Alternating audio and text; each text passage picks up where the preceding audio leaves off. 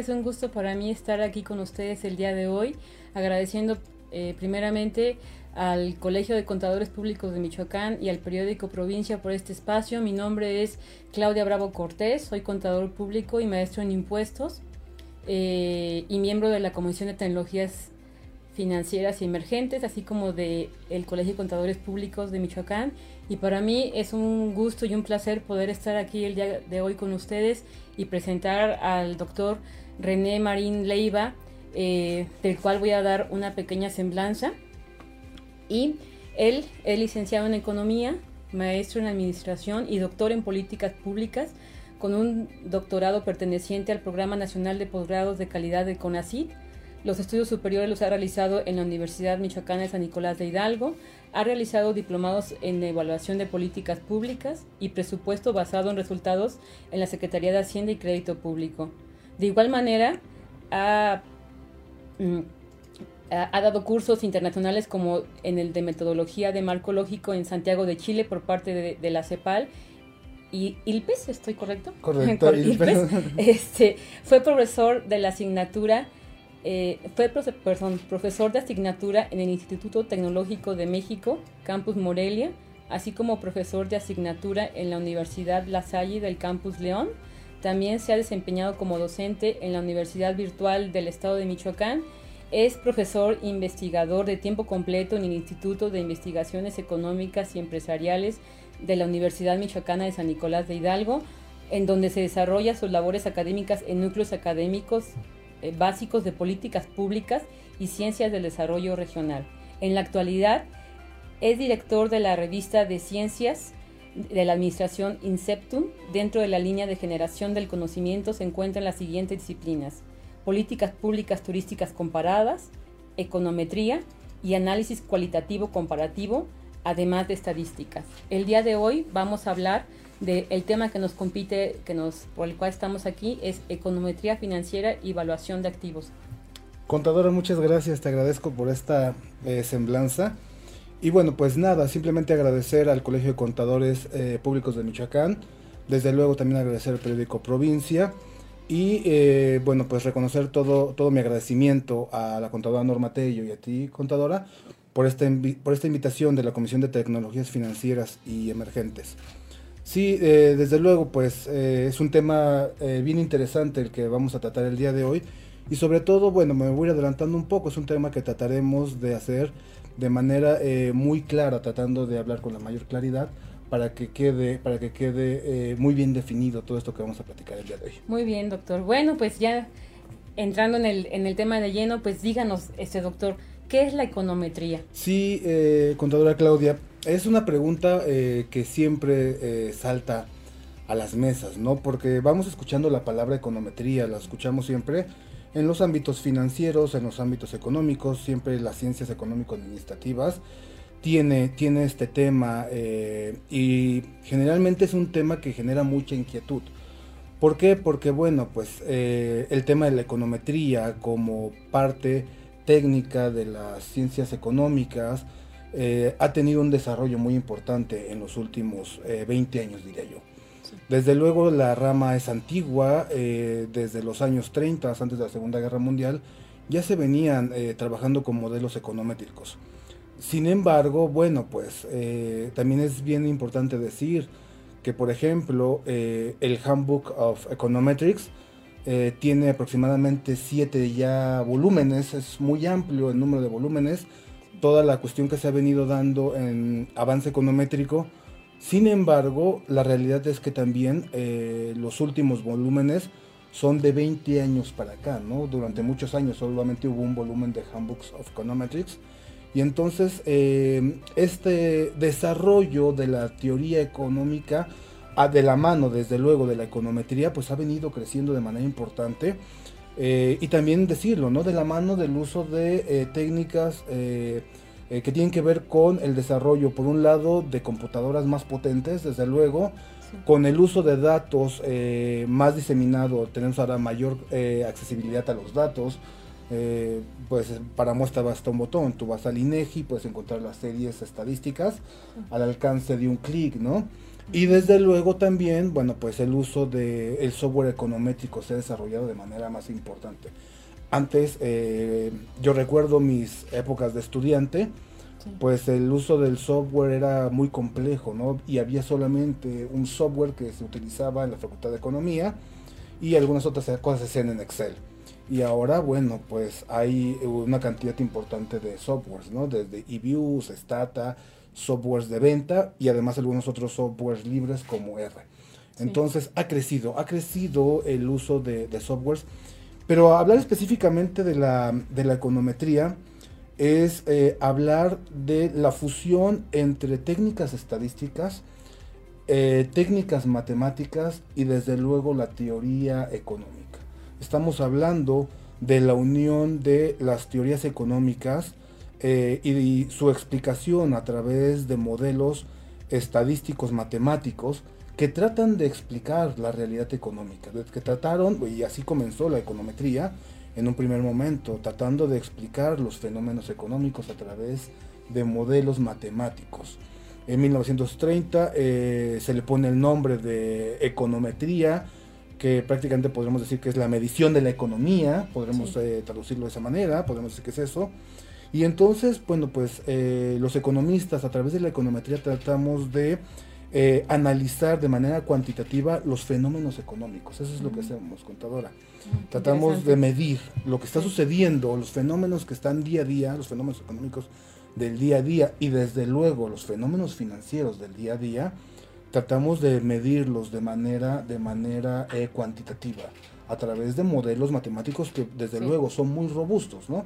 son eh, técnicamente muy fuertes y desde luego también pues en la cuestión de la predictibilidad de lo que estamos pensando en predecir a través de estos modelos, pues estaríamos hablando de que son modelos muy confiables o muy insesgados, como decimos nosotros técnicamente, pues estaríamos hablando en realidad de confiabilidad. Son modelos con los cuales podemos confiar. Podemos utilizar estos modelos, podemos utilizar esta mezcla de eh, teorías con matemáticas y desde luego con conocimientos económicos para generar conocimientos bien importantes.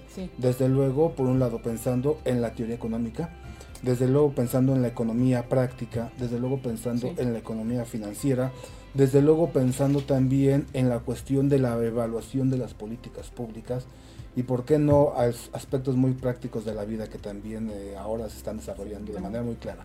Oh, muy bien, muy interesante, doctor. Sí. Muy interesante. Y bueno, y una vez que ya nos ha definido qué es la econometría, ¿qué se, qué se debe entender por la econometría financiera y cómo esa nos ayuda en la evaluación de los activos, doctor? Sí, desde luego, esa es una, una pregunta, una pregunta bien interesante, ¿no? Como, como te había comentado, pues la econometría ha crecido de manera importante en los últimos años, ¿no? Y eh, de la mano de este crecimiento, bueno, pues eh, algunos, algunos autores importantes como eh, Clive Granger y Robert Ingle desarrollaron algunos modelos bien importantes para generar estos modelos que tuvieran un enfoque financiero. está por demás decir que Angel y, Granger eh, ganaron el premio Nobel en el 2003 por estos modelos, por estos modelos eh, financieros, específicamente dos modelos, un modelo que se llama modelo ARCH, un modelo autorregresivo eh, heterocedástico y un modelo GARCH, que es una extensión de este modelo. Y entonces ellos ganan el premio Nobel por estos modelos enfocados a la econometría financiera. Entonces, bueno, pues ya, lo decía al principio, ¿no? La econometría echa mano de la estadística, echa mano desde luego también de la parte probabilística.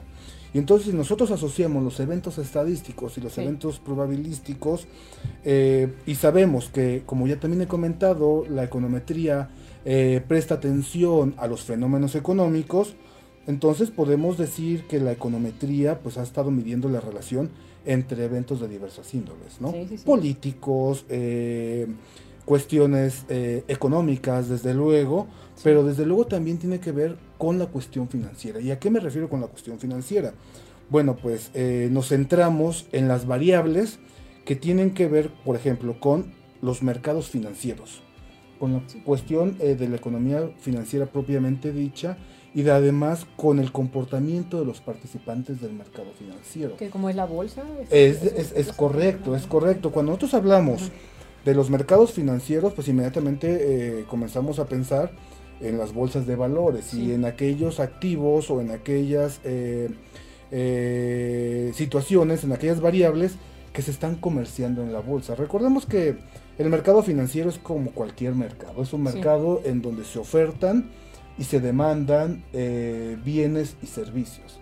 Entonces estos bienes y servicios pues muchas veces están en forma de acciones, en activos, en opciones, que bueno, estoy ya delineando un poco de qué se trata específicamente la, economía financiera, pero sabemos, eh, y ya que qué bueno que lo traes a, la mesa, eh, contadora, pues sabemos que cuando hablamos de mercados financieros, inmediatamente nos viene a la mente la incertidumbre, ¿no? Eh, sí, sí, porque más en un país como México es muy volátil. En un país no, y además justamente acabas de dar en el, en el, en el, en el clavo la palabra volatilidad. Estos modelos que yo te hablaba hace un momento de Angel eh, y Granger son modelos que tratan de eh, estimar la volatilidad de, las, de las variables en cuanto a la parte de las acciones.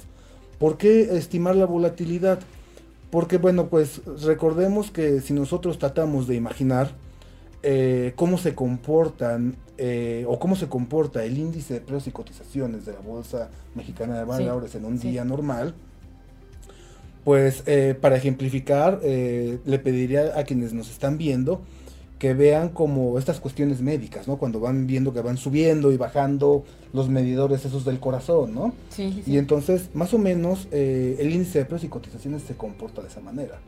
Y entonces es un comportamiento, Granger en, en, los ochentas comenzó a ver que ese era un comportamiento volátil y que ese comportamiento llegaba a agruparse por horas, por días, y trató, y además fue eh, muy correcto, al generar un modelo que tomaba los valores pasados de esos comportamientos, los introducía al propio modelo como una variable y ayudaba a predecir el comportamiento de los índices.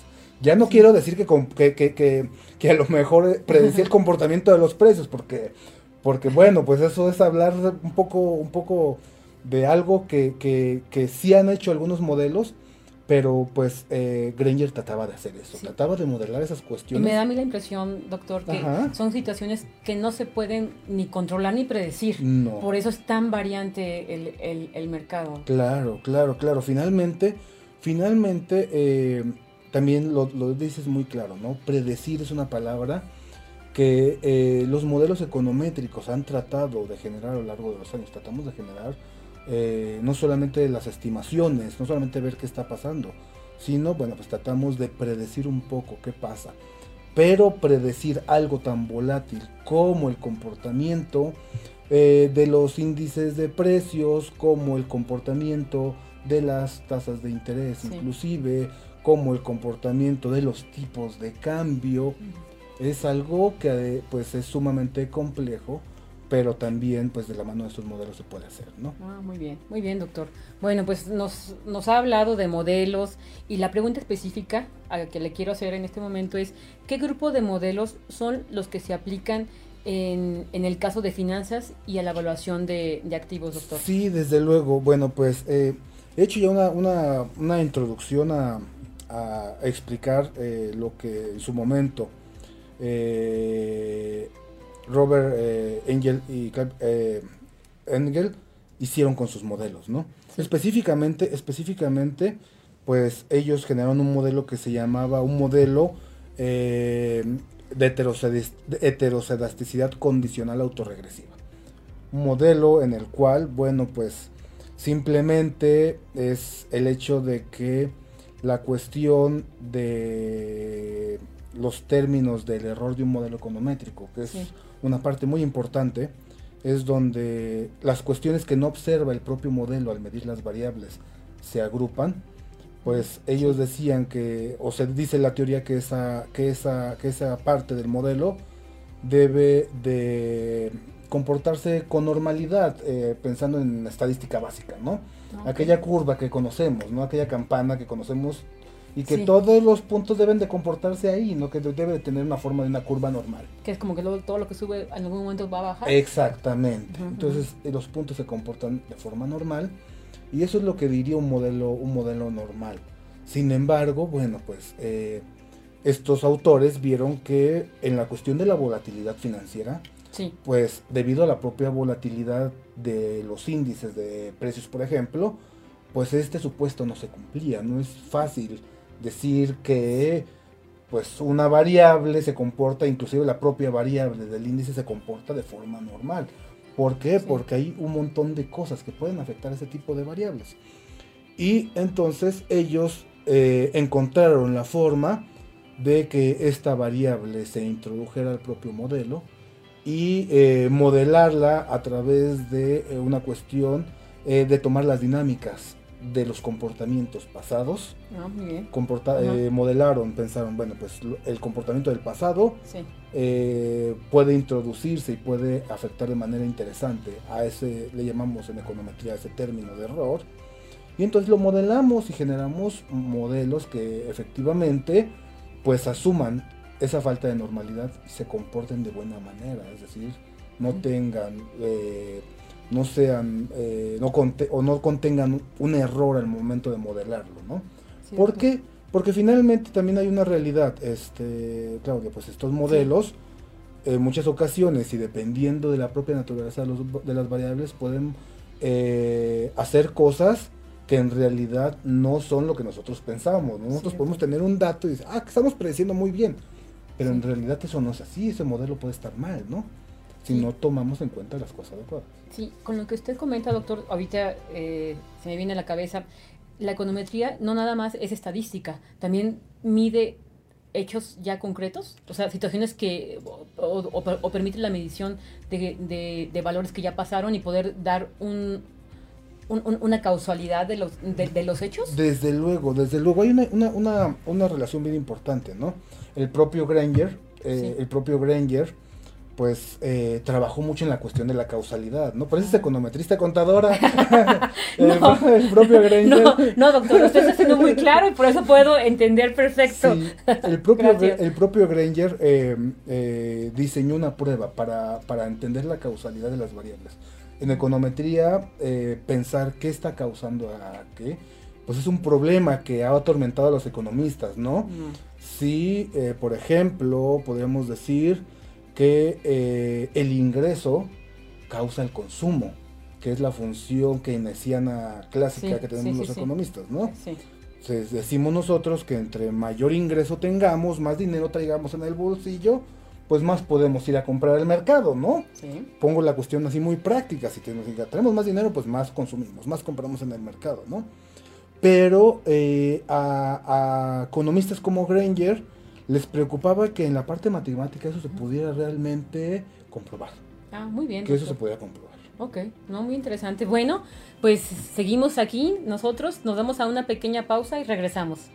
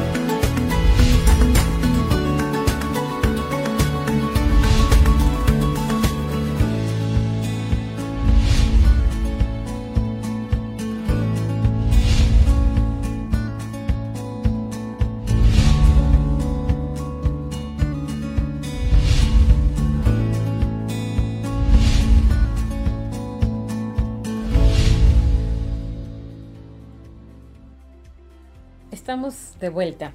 Doctor, eh, sería interesante conocer cómo es que estos modelos que anteriormente nos, explicaba explican comportamientos a nivel micro, es decir, a nivel empresarial.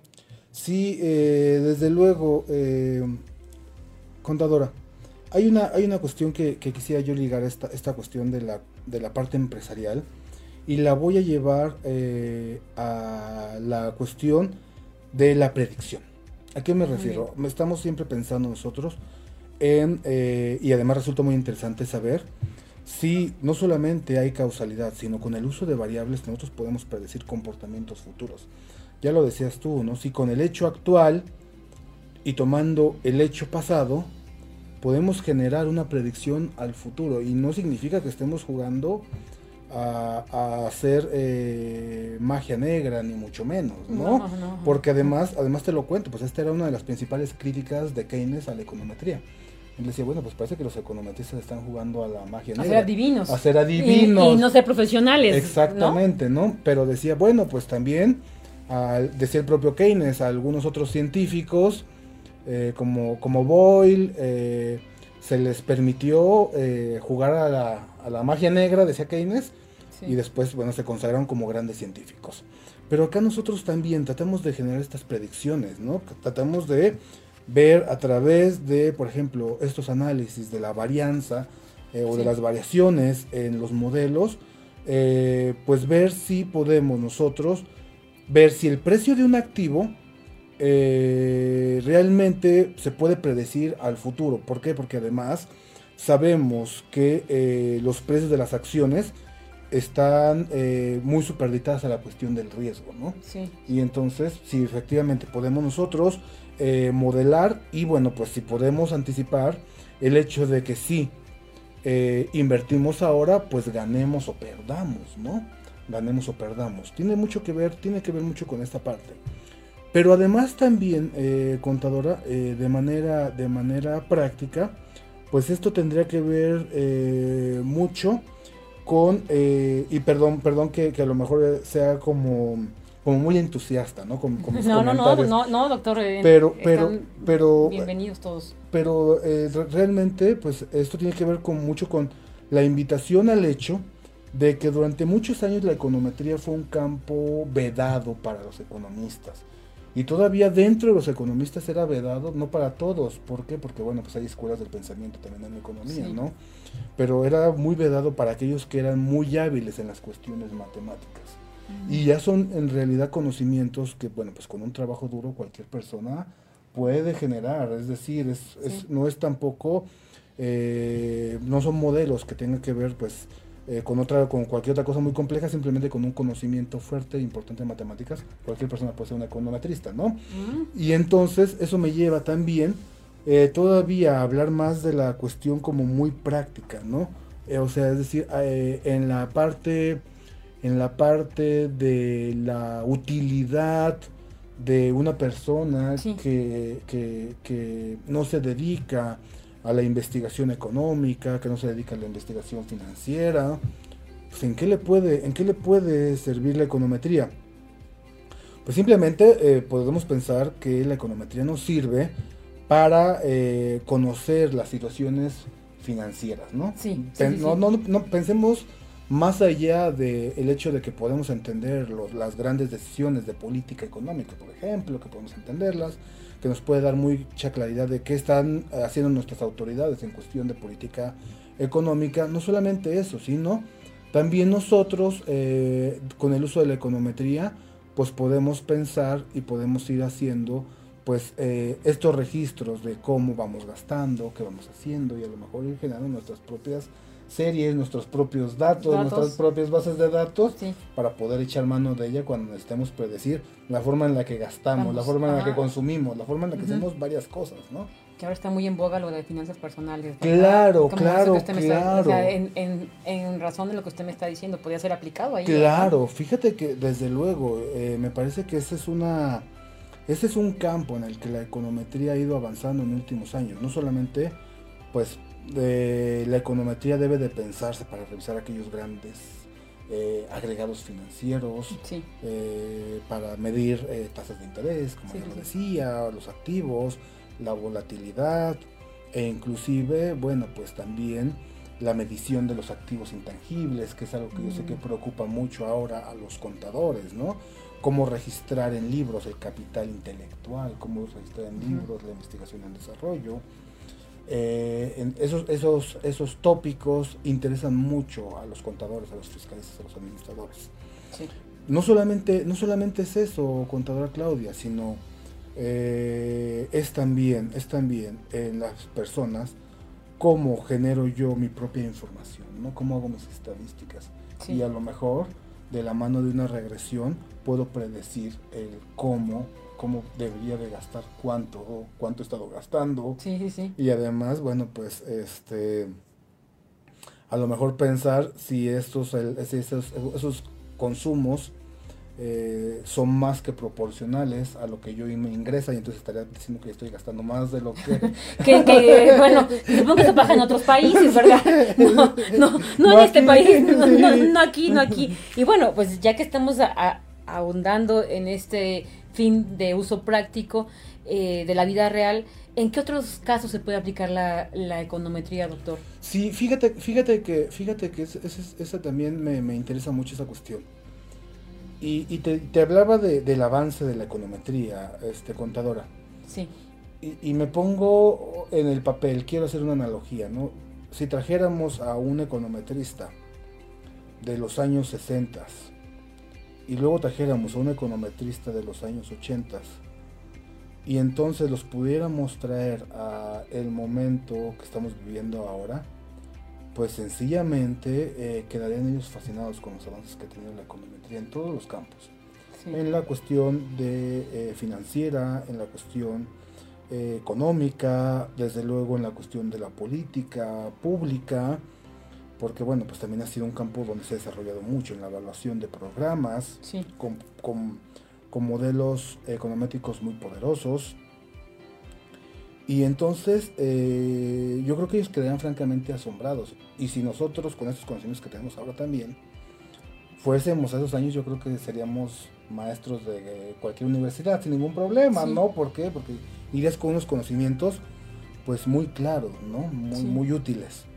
Eh, y, la cuestión aquí es, bueno, pues, que, que, en la parte común, en la parte eh, eh, muy práctica, eh, ¿qué papel ha jugado la, econometría? Pues simplemente te lo puedo decir en el sentido de que en la, parte, en la parte práctica, sobre todo pensando en estos modelos financieros, pues ha ayudado, ha ayudado desde luego a mejorar el entendimiento que tenemos de las finanzas a nivel personal, ¿no? Es decir, eh, vamos ahora conociendo cada vez más cosas. Eh, hace 10 años no hablábamos de finanzas personales. No, no, era un término que se conociera. No era un término que se usara, exacto, contadoras. Simplemente, pues, pensábamos, nuestros papás nos decían, bueno, gasta menos y, trata de ganar más dinero. Claro. Y entonces, y ya, con eso lo hiciste. Sí, exactamente. entonces ahí sacabas tu balance, ¿no? Pero ahora no, ahora creo que, creo que todos estos conocimientos, eh, y no querido utilizar la palabra, a propósito además, todos estos conocimientos técnicos, pues están al alcance de todos. Es cierto, doctor. A mí me tocó hoy como experiencia que mi hija, que de 28 años, me decía, oye mamá, ya voy, voy a, entrar en un curso de, de finanzas personales. dije, ah, qué bueno, que la gente joven tenga ese interés claro. y que tenga el interés no como nosotros lo aprendimos. Bueno, yo en mi generación, doctor, este, sí mis padres fueron de la idea así, gasta menos y ahorra más o, o ingresa más y ya con eso tienes resuelto una economía sana. Sino que ya ahora ya hay más interés por, por, la, por la gente joven de aprender cómo manejarse, cómo administrarse. Desde luego. Porque pues tienen un menudo reto para su retiro, que es otro, es otro tema mayor, ¿eh? Claro, claro, claro. Desde luego esa parte esa parte es bien importante, ¿no? Nosotros aprendimos esta cuestión de las finanzas personales, además, pues de la manera, de la manera ruda, ¿no? Pues ahí eh, con golpes a lo mejor del banco y bueno, pues ya, ya te cobraron la,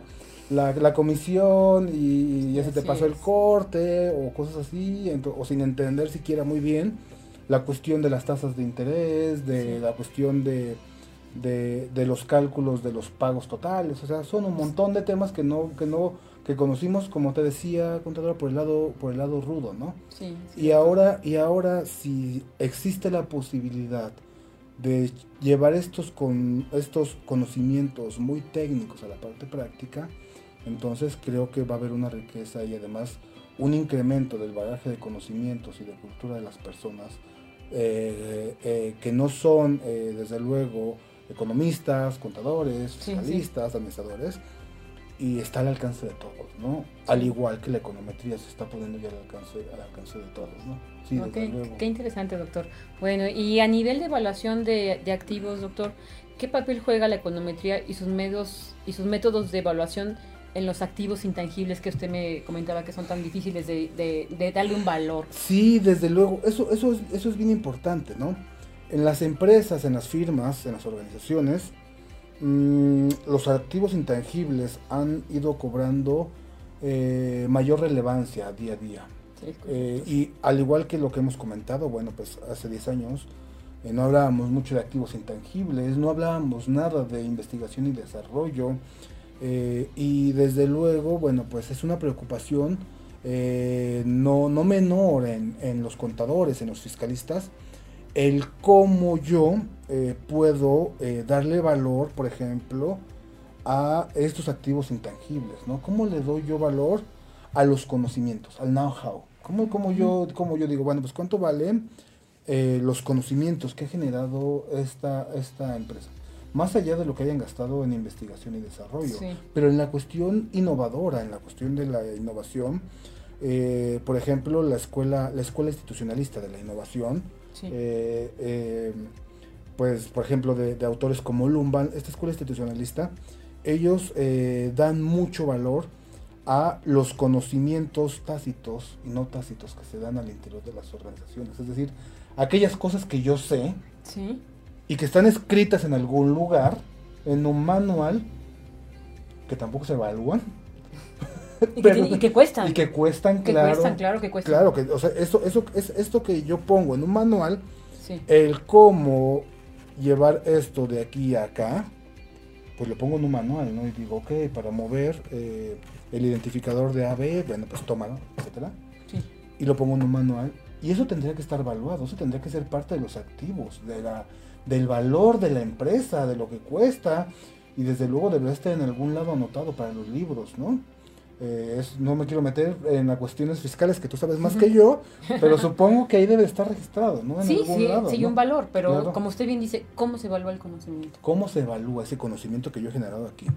El tangible, pero además peor, ¿cómo val? Porque a lo mejor, bueno, pues si Hacienda dice, bueno, pues ahí está el libro, ¿no? Ahí está el librito, ahí está el manual. Pero la escuela institucionalista también eh, dan cierto valor a lo intangible ¿sí? a, lo, a, lo, a, lo, a, lo, a lo no tácito. Entonces, ¿cómo valoramos esos conocimientos intangibles? Eso que yo sé, sí. eh, que se tiene que hacer en la empresa, que no está en ningún manual, pero que le da un valor súper importante a mi empresa, ¿no? Sí. A lo mejor, eh, ¿en qué momento es el momento más adecuado para llevar a cabo las transferencias electrónicas? Porque eso me genera mayor productividad, eh, cuál es la forma correcta de hacer algunos pedimentos, en qué tiempo. Eh, sí sé que eh, a lo mejor por los cambios de horario, sé que a lo mejor algunas cuestiones de importación tengo que hacerlas a ciertas horas. ciertas sí, es correcto, es correcto. Pero eso, eso no está en ningún manual, eso lo sabe alguien. Sí, que con la práctica o como lo haya ganado, como haya ganado ese conocimiento, pues le da, le da un valor súper importante a esa persona. Y a lo mejor al interior de la empresa se le reconoce eso. Pero vuelvo a lo mismo, en libros, en algún lado, ante Hacienda, por ejemplo, no eh, hay una forma muy clara de explicar cómo, cómo registro yo estos, esto, esto, cómo le doy valor a esa parte, ¿no? Desde luego, desde luego, eh, eh, la medición de estos valores ha caminado de manera fuerte eh, desde los modelos de frontera estocástica, específicamente los modelos de análisis envolvente de datos, y también a través eh, de los modelos Tobin Q, Tobin Q eh, que son modelos matemáticos que tratan de valorar estos temas. Y estos modelos matemáticos, desde luego, bueno, pues son modelos econométricos, ¿no? Son modelos econométricos que tratan de eh, valorar los activos intangibles a través de generar ciertos índices. Mm, Una generación de índices. Y bueno, podemos decir, bueno, pues un conocimiento de esto vale tanto y entonces este vale tanto eh, y entonces vamos generando estos índices. Y luego, bueno, pues esto se comprueba de manera matemática con el modelo y es el sustento que podríamos nosotros llevarle a Hacienda y decir, ok, aquí está, mira, matemáticamente te estoy diciendo que hay un índice que nos dice que los conocimientos adquiridos por Claudia Bravo valen tanto. Porque, bueno, porque ella los adquirió tal, y entonces le dimos valoraciones a todo lo que ella sabe. Ok, ¿qué sabe? Bueno, pues sabe eh, de eh, impuestos, ¿no? Sí, sí, sí. Y sabe de, eh, de nóminas.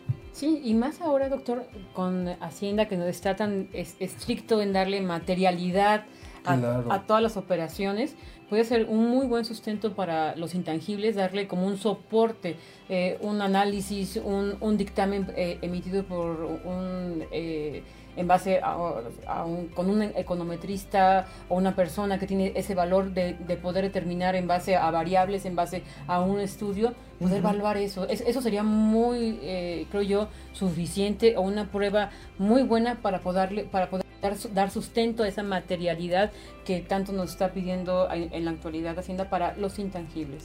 Claro, desde luego esa, esa parte eh, es eh, bien importante, ¿no? Porque, bueno, tú lo sabes mejor que yo, el hecho de que, bueno, pues Hacienda ya requiere pues algo, ¿no? O sea, decirle, ¿sabes qué? Bueno, sí hay un activo intangible, pero finalmente ese activo intangible tiene eh, un soporte algo está, hay un puente entre el activo intangible eh, y desde luego lo que tú me estás diciendo, ¿no? ¿Dónde está ese puente? ¿Dónde está ese soporte? ¿Dónde está ese pilar? Bueno, pues ese pilar está eh, desde luego pues en un archivo, eh, un archivo de, de, algún software econométrico que tú puedes firmar inclusive ahí en ese archivo Ah. y decirle, bueno, pues este archivo nosotros lo hicimos y aquí está, ¿no? Te lo presento. Y, y, la, y la Secretaría de Hacienda tiene mucha experiencia en este tipo de archivos, ¿no? Sí. Porque ellos lo saben muy bien cómo, cómo utilizarlos. Y desde luego, pues como un dictamen también, como tú dices, más algún soporte firmado y todo. Eso, eso, eso me parece que, que es un campo eh, también poco explorado pero que va a ir avanzando cada vez más en, en, esta exigencia que tiene de más Hacienda ahora. Bueno, el SAT pues, o Hacienda, yo siempre digo Hacienda, pero es lo que con todos pero, pero es al final lo mismo. Sí, sí, sí.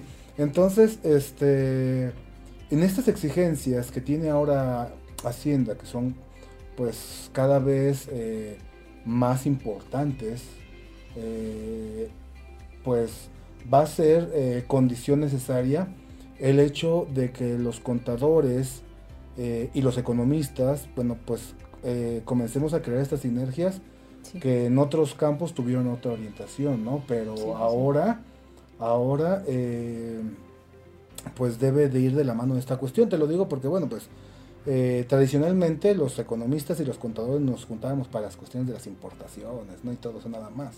Pero creo que ahora, ahora vamos a estar trabajando más de la mano pues eh, en el entendido de que son necesarios estos modelos, estos modelos matemáticos. Sí, este. sí, sí, la verdad que yo en mi experiencia eh, que prácticamente es más en, el ámbito fiscal, contable, veo ahora que estoy eh, platicando con usted una aplicación también en, en, nuestra área y en muchas otras áreas que yo desconocía, doctor. Claro, claro, esa, esa, esa, los signos que, que vamos viendo eh, y me refiero por signos, es estas necesidades que existen ahora muy claras, porque una autoridad eh, tributaria no la ha pedido, porque la hacienda pública lo requiere, pues no podemos dejarlas pasar y hacer como que, bueno, pues, ¿y qué vamos a hacer? ¿no? Y seguimos preguntando durante años. no, ya no. ya no. Ya, no, no, no, no lo permiten. No, porque además esto avanza muy rápido, este, contadora esto avanza tan rápido que, como tú dices, por un lado la autoridad no te lo permite y te va a decir, ok, pues no estás haciendo lo que te estoy pidiendo. Y, por otro lado, bueno, pues podemos llegar tarde, ¿no? A, estas sinergias. Creo que es un buen momento para, para comenzar a trabajar. Totalmente. Bueno, doctor, y pues pareciera que, que, que, los economistas tienen una bola de cristal que les, que les permite predecir eventos futuros. ¿Considera usted que es así? lo, lo, platicábamos al principio, ¿no? Esta, esta, esta, pues ha sido una de las principales críticas a la econometría, ¿no? Cuando lo platicamos y estamos además, pues tan animosos, como ya te decía ahorita, y lo platicamos así con tanta amenidad, eh, pues eh, pensaríamos, pensaríamos, que, y además yo podría decirte, bueno, pues no es que tengamos una bola de cristal, pero los sustentos, podría pensar hablarte de los sustentos matemáticos, nos dicen que nuestros resultados son muy robustos y son eh, insesgados y, además en base a tantos supuestos numerosos que debe de cumplir el modelo para que sea estadísticamente significativo, pues yo podría decirte que no es que, le, que, le, que le juguemos ahí al hechicero, ni mucho menos, pero, pero en realidad también te puedo decir que algo tiene que ver con eso, y más que con pues ser eh, magos negros, decía, decía Keynes, pues tiene que ver con alguna clase de arte. Es algo que también se han, se han convertido en algo muy artístico. Y perdóname que también lo vuelva a decir así, ¿no? Que me, que me lo ponga así. Pero no soy el único, el único eh, econometrista que lo piensa. Que luego decimos, bueno, es que es un arte. ¿Por qué un arte? Porque, bueno, pues hay que, hay que saber interpretar muy bien la forma en la que se comportan, por ejemplo, las series, la forma en la que cuando haces una inspección visual de unos datos, dices, ah, ok, pues aquí, y entonces si yo hago esto, el modelo se va a comportar así. Y eso ya ha sido como muy artístico, como muy, pues, eh, muy de magia, pues. No, no, muy bien, doctor. Pues ha sido un gusto platicar con usted hoy. Ya me queda más claro y creo que a todos los que nos están escuchando del otro lado también eh, qué es la econometría y en qué se puede aplicar. Doctor. Gracias. Le agradezco su presencia y pues sigamos generando valor. Gracias. Eh, pues nada, para cerrar, eh, quiero agradecer nuevamente al Colegio de Contadores Públicos de Michoacán, desde luego a su presidente y claro a la contadora Norma Tello, a ti contadora Claudia, al periódico Provincia y eh, pues un gusto estar con la, en esta invitación de la Comisión de Tecnologías Financieras y de Financieras y Emergentes. Un gusto. Gracias.